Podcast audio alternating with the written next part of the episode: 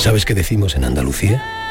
Que las pequeñas alegrías no son pequeñas, son la alegría. Estas navidades disfruta las pequeñas cosas cada día con las personas que tienes cerca de ti. Y cualquier día del año, ven Andalucía. Y también te lo digo yo, Antonio Banderas. Estas navidades, date una alegría. Ven Andalucía. Campaña financiada con fondos FEDER, Junta de Andalucía.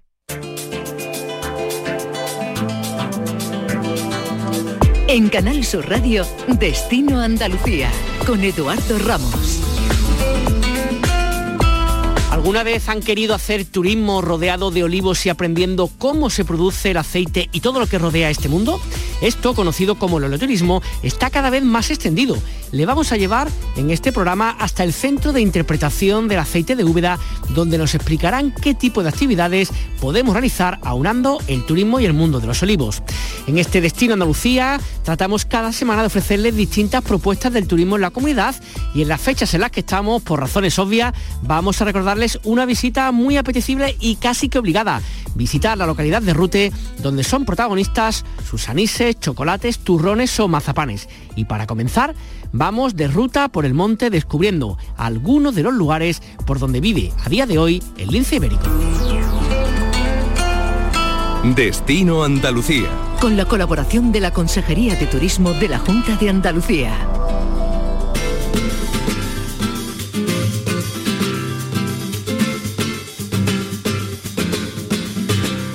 Les proponemos una visita guiada en 4x4 por expertos locales con un gran conocimiento del territorio para conocer el lince ibérico, uno de los felinos más amenazados del mundo, del que tan solo quedan más o menos unos 1.100 ejemplares.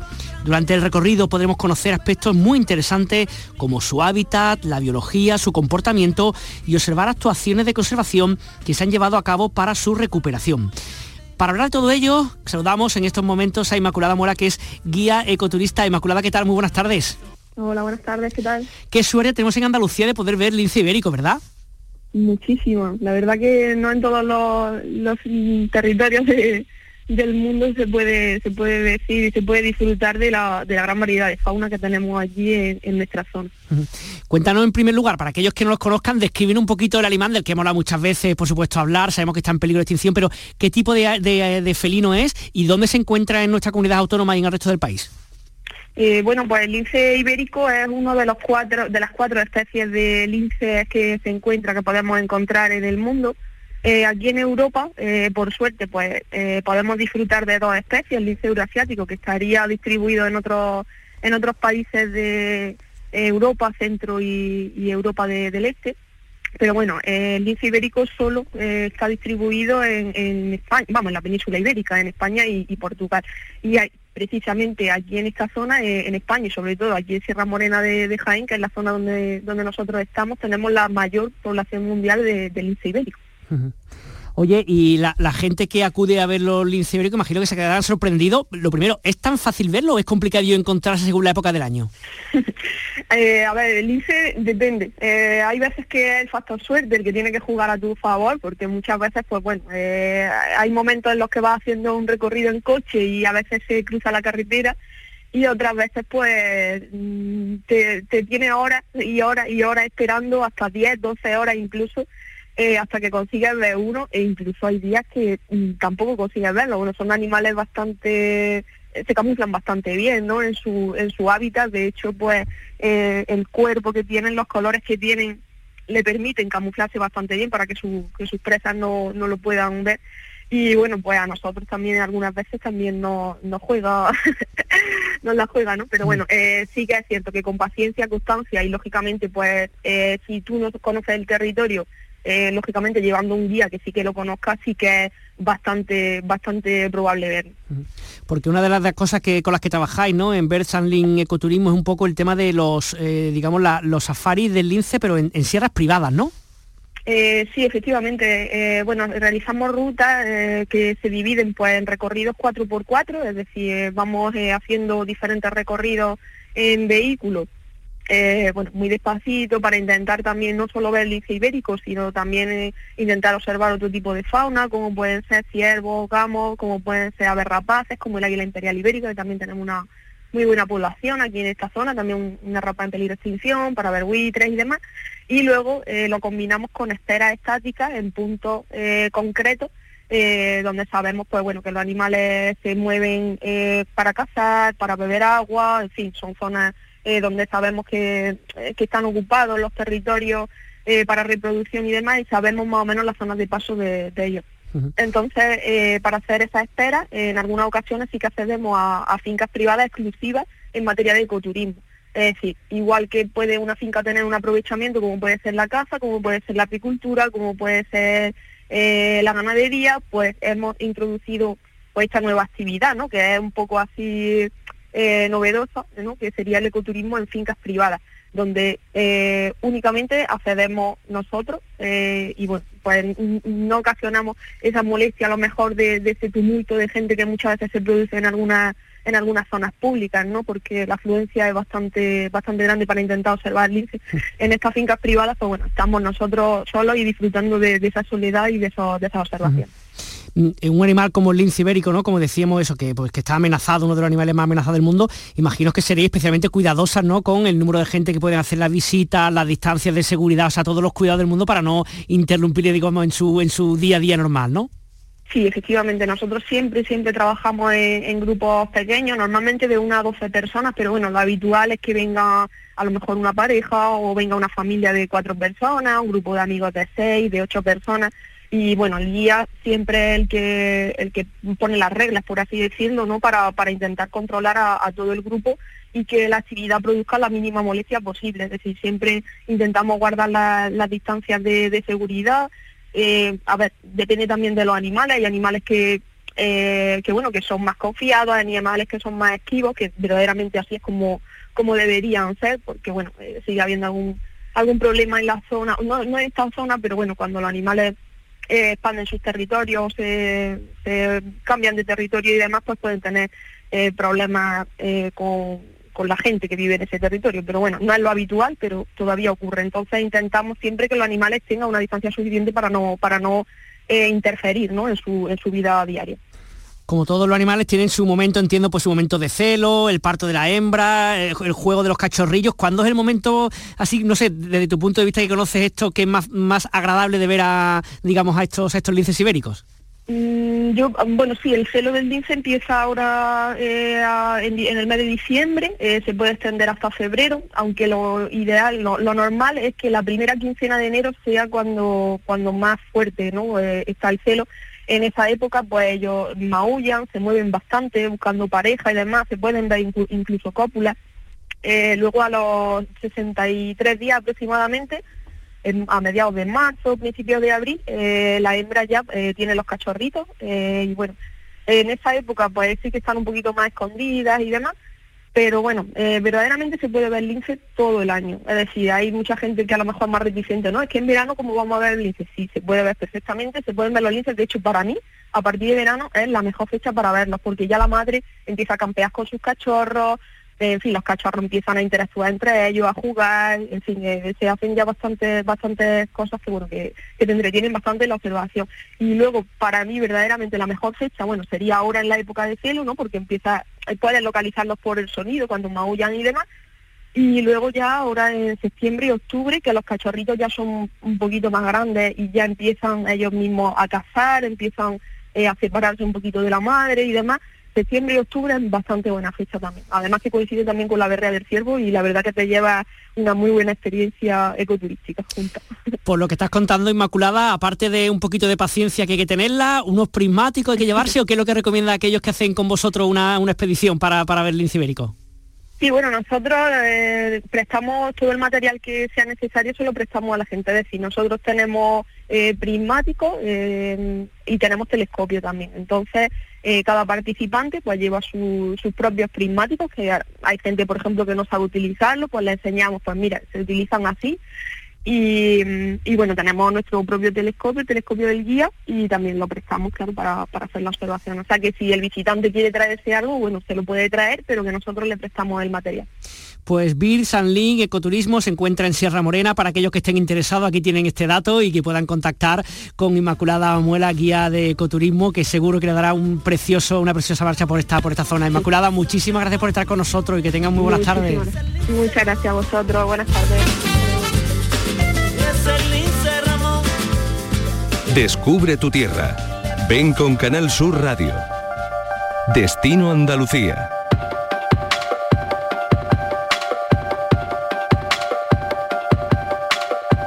Conocer in situ el proceso de elaboración del aceite de oliva virgen visitando una almazara es algo posible sin duda en nuestra tierra. De la mano de nuestros guías se puede aprender las modernas técnicas de proceso de elaboración del aceite de oliva desde la recepción del fruto hasta el almacenamiento en bodega. Y además se puede añadir un paseo entre olivos contemplando el maravilloso mar de olivos, sobre todo que hay en la provincia de Jaén. Y nos vamos hasta esta provincia, en concreto hasta el Centro de Interpretación del Aceite de Úbeda, donde nos atiende su responsable Soledad Román. ¿Qué tal? Muy buenas tardes, Soledad. Hola, ¿qué tal? Buenas tardes, encantada de estar con vosotros. ¿Qué lugar más bonito tiene que ser trabajar este, este lugar entre Mar de Olivo explicándole a las personas que vayan a visitarles que, cuál es este bien tan preciado que hay en, en Jaén y en otros lugares de Andalucía, ¿no? Pues sí, la verdad que sí.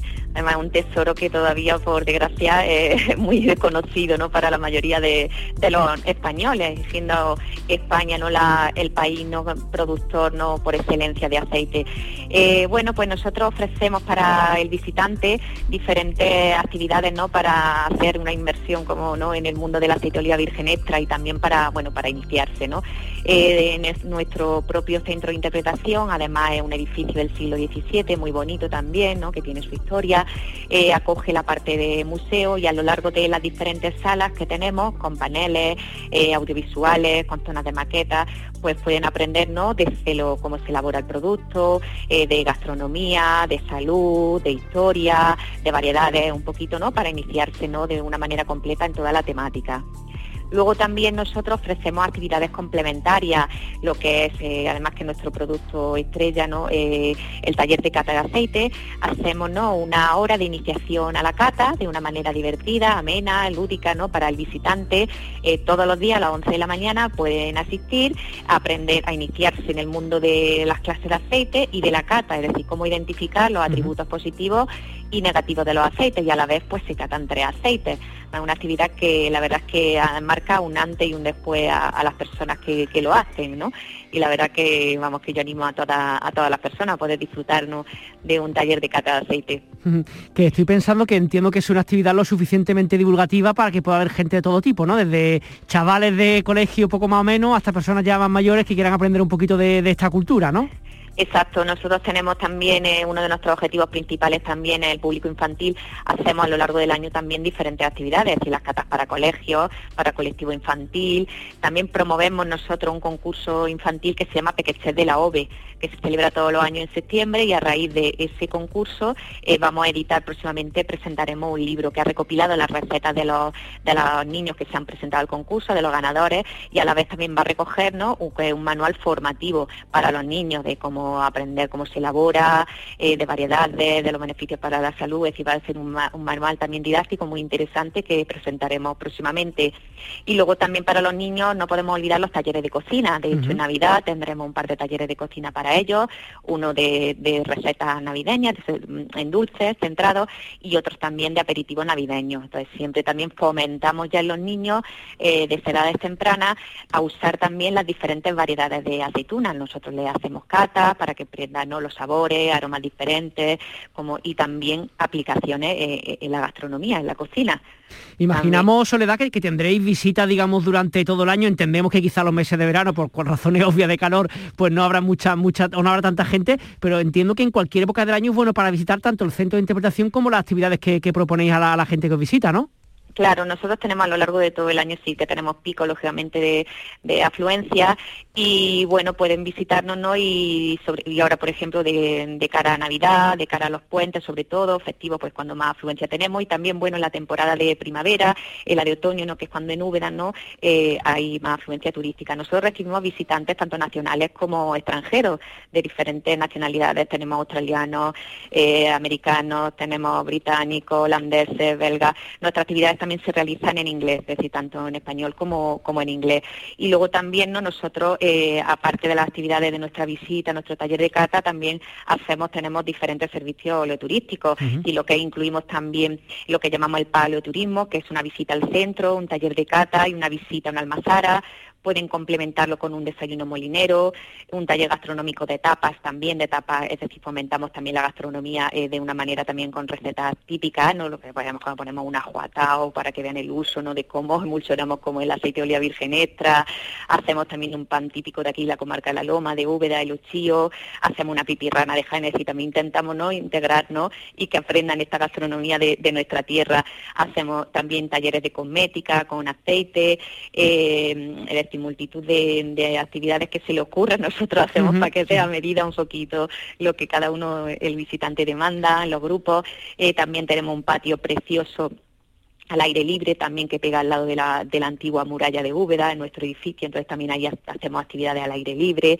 Y bueno, promovemos también eh, eh, otro proyecto también que se llama Rutas del Aceite. Eh, anualmente también lanzamos con fecha durante la, recolección de octubre a diciembre. Son propuestas de holoturismo para visitarnos en, en diferentes puntos de la provincia, pues lo que son no visitas almazaras, paseos por olivares, desayunos, tapas en restaurantes, decir, promovemos. Y bueno, pues no paramos ¿no? de, transmitir, de transmitir esta cultura tanto a niños como a adultos. Que estoy pensando, Soledad, que ha hecho antes referencia al tema del de el, oleturismo, ¿no? La, gente que viaja motivado un poco por conocer pues, todo el tema relacionado con el aceite. ¿Cómo ha cambiado un poco, tanto numéricamente por una parte como en cuestión del tipo de público que va? ¿Cómo ha cambiado los últimos, no sé, 10, 15, 20 años el tema de, de los turistas que se mueven con el aceite como principal, digamos, motivación? Pues bueno, yo en número no sabría no darte un poco en datos, pero sí vemos, no, nosotros vamos, mm, tenemos numerosas personas que visitan, por ejemplo, Úbeda, Úbeda, como sabéis, ciudad patrimonio, ¿no? Tiene una belleza insuperable, ¿no? Su renacimiento y su parte monumental, y ya se empieza a apreciar, ya no solamente viene gente que nos visita Úbeda para centrar en su, en su monumento, es decir, viene gente solamente interesada a conocer Úbeda, a conocer Baeza o a conocer Jaén, motivado por el aceite de oliva virgen extra y como complemento aprovechan para visitar también para eh, la ciudad. La verdad que nosotros, bueno, también nos, vemos, ¿no? Pues los porcentajes numéricos, ¿no? De visitantes y de que van, van creciendo, que van aumentando cada año, en nuestras ventas en tiendas, porque al final ten en cuenta que mm, nosotros tenemos también eh, nuestro centro de interpretación se gestiona de una asociación de productores sin ánimo de lucro. Tenemos también algunas empresas turísticas, eh, restaurantes, algún hotel, empresa, eh, tenemos 83 socios. Eh, luego todos nuestros socios productores, que son en torno a 60, venden la tienda, en la tienda que tenemos en el museo, venden sus productos. Es decir, nosotros tenemos nuestra tienda es como una especie de perfumería de aceite, increíble, ¿no? más de 50 marcas con sus diseños espectaculares, botellas, variedades, es súper bonito. Y entonces luego no olvidemos que la gente que entra aquí al final compra productos. Entonces también vemos el incremento de venta de visitantes bueno, pues vemos que sí, que se está despegando y bueno, yo creo que todavía queda mucho por crecer. Pues aquellos que estén interesados, Centro de Interpretación del Aceite en Úbeda, un plan estupendo para un fin de semana, para un puente, para una Navidad o para el momento que se pueda a lo largo del año. Soledad Román, gerente de este Centro de Interpretación del Aceite de Úbeda, muchas gracias por atender los micrófonos de Destino Andalucía. Un saludo. Gracias a vosotros. Destino Andalucía.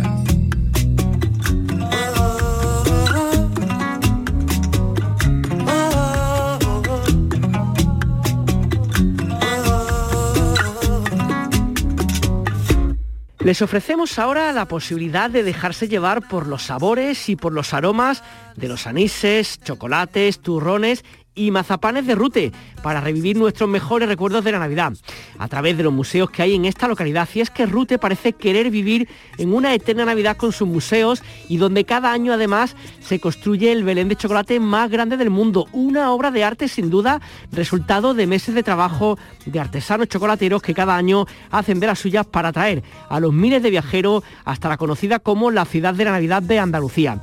Mari Carmen Rodríguez Moreno es técnico de turismo en el Ayuntamiento de Rute. Mari Carmen, ¿qué tal? Buenas tardes. Hola, buenas tardes a todos. Está claro que Rute huele ya a Navidad por todas partes, ¿no? Hace tiempo, ¿no? Sí, sí, ya llevamos un mesecillo así que da gusto llegar a Rute porque entre el olor a canela, azúcar, a almendra molida, mm, la verdad que es delicioso y anís, por supuesto, a la mata la uva. Ese aroma característico de, que te recuerda a Navidad y a todos tus recuerdos de, de antaño, es una delicia, la verdad que sí. Oye, cuando uno se plantea echar un día, una tarde, un fin de semana en Rute, claro, el problema que tiene es que son tantas las actividades que hay que en plan de broma digo que a uno casi le da ansiedad de querer verlo todo y no sabemos si da tiempo, porque son muchas las opciones, empezando por los museos que se pueden hacer ahí en Rute, ¿verdad, Mari Carmen? La verdad que sí, que, que Rute, además de sus museos, también tiene un entorno natural privilegiado y yo recomiendo que vengáis un fin de semana completo para que vayáis tranquilamente y relajados viéndolo todo, porque si no lo que tú dices puede acabar un poquito estresado. Y más en esta fecha que ya empiezan a haber algunas colas en algunos sitios porque son muchísimos los turistas que se acercan para ver las novedades que cada año presentan los diferentes museos. Eh, sabemos que Rute es un lugar más que conocido durante todo el año y por supuesto en esta época del año mucho más, pero cuéntanos, Mari Carmen, algunas de, de los principales atractivos que tiene con respecto a Navidad vuestro municipio. Sí, bueno, pues como he dicho, todos los años mm, los diferentes museos temáticos pues, ofrecen alguna novedad para tener al visitante que nos repite cada año, pues el aliciente de que vuelva a venir a Rute a ver lo que le presentamos, ¿no? Y bueno, vamos a empezar quizá por el recurso turístico más importante, que es como tú lo has presentado, que es el Belén de Chocolate, y deciros que este año está inspirado en el cacao. Y en poblados de África, poblados de América, de donde procede el cacao. Súper simpático y muy, muy bonito. En el Museo del Turrón de la empresa Producto Garrido, pues tenemos como novedad la Virgen de la Cabeza, hecha también en merengue y azúcar y mm, nos pasamos al Museo del Azúcar con de la empresa La Flor de Rute y ahí pues este año lo que han hecho es la ópera de Sydney, es un espectáculo, es un monumento espectacular, súper complicado que le ha llevado más de cinco meses de trabajo para, para poder ultimarlo y es un, espectáculo la verdad verlo. El Museo del Anís, como cada año, pues hace un Belén espectacular. Este año ha, escogido pues, los dorados, los rojos, los colores navideños propios y auténticos y también es una maravilla.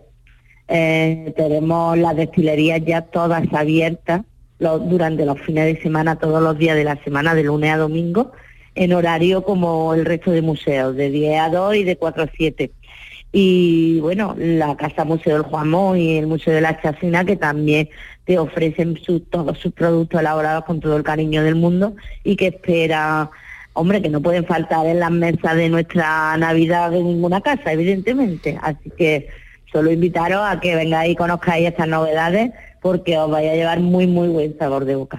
Que además estoy pensando que además del buen sabor de boca, seguro que algunas cosas vamos a comprar ahí, así que imagino que estará interesante también llevar el maletero del coche vacío, ¿no? Por lo que pueda, por lo que pueda pasar, ¿no? Seguro, seguro que picáis, porque la verdad que es que nada más que entra a una fábrica y el olor que, te despierta es que hace que, te den ganas de, que, de decir, esto me lo tengo que llevar porque esto no puede faltar en mi mesa. esto lo tengo que tener en, casa estas navidades. Oye, y tanto en el Belén de chocolate que has comentado, como el del azúcar, esta, eh, digamos, esta escultura, ¿no? Estas obras de arte que se hacen, la gente no irá pegando pellizquitos para ir comiéndoselo, ¿no? ¿Cómo hacéis para evitar que eso pase? no, no, están protegidas. Bueno, ten en cuenta que tienen que estar a una temperatura porque el chocolate, por ejemplo, con el calor se derrite.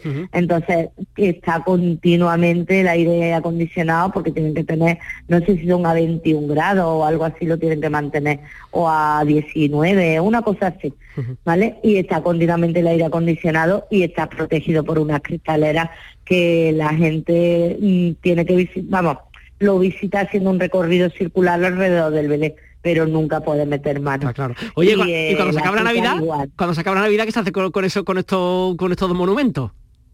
Los del azúcar los mantienen de un año a otro y van ampliando la colección museística de su museo y el Belén como cada año es nuevo, pues lo destruyen sobre finales de febrero o así, lo destruyen, hacen una chocolatada y invitan a, algunos centros escolares del pueblo o de la provincia a que se coman a un desayuno con el chocolate y con, y con dulce y demás. y lo, lo derrite, lo derrite completamente porque ya te digo que cada año es nuevo, es diferente que estaba pensando que eso que hablan tanto muchas veces, ¿no? De la economía circular, ¿no? De las cosas que nos salga y está genial, ¿no? Hace un monumento con chocolate, la gente lo ve, lo disfruta y cuando se acabe se come por los mismos vecinos, en fin, una cosa eh, preciosa. Eh, Mari Carmen, aparte de toda esta oferta gastronómica muy dulcera, hay más cosas que se puede hacer, Ruth, entendemos, eh, paseos por la localidad, caminatas por la zona. ¿Qué más nos puede recomendar para aquellos que quieran pasar un fin de semana en vuestra, en vuestra ciudad?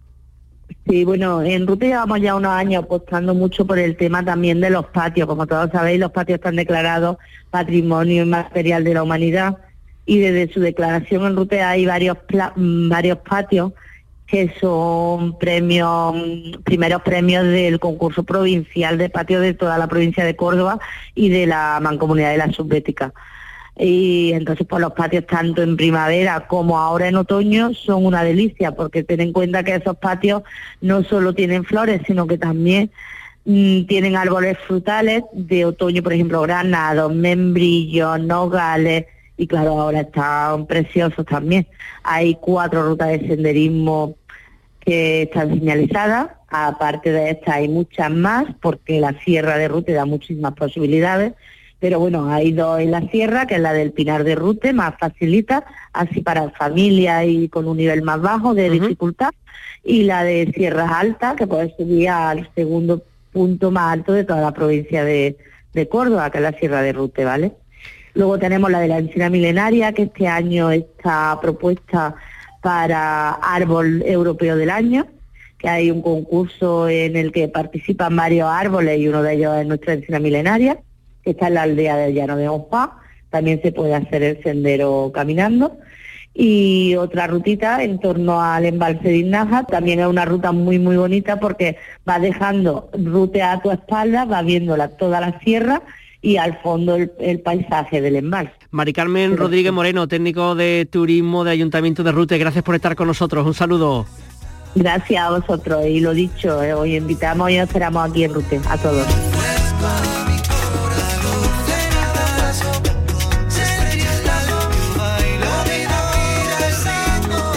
Destino Andalucía con Eduardo Ramos.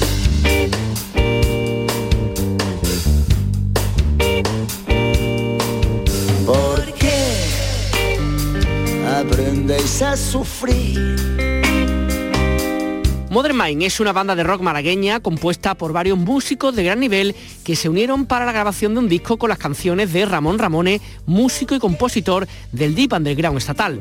En este proceso el grupo se consolidó como una banda enérgica y contundente del rock bailable. Con un disco recién estrenado de Beautiful Love, actúan en la sala Trinchera de Málaga este viernes 3 de diciembre a partir de las 9 y media de la noche. Que tengan muy buen fin de semana. Nos escuchamos aquí dentro de 7 días.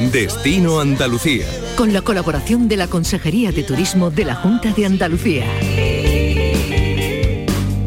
¿Por qué enseñáis a dormir en vez de aprender a soñar? ¿Por qué os empeñáis en pedir?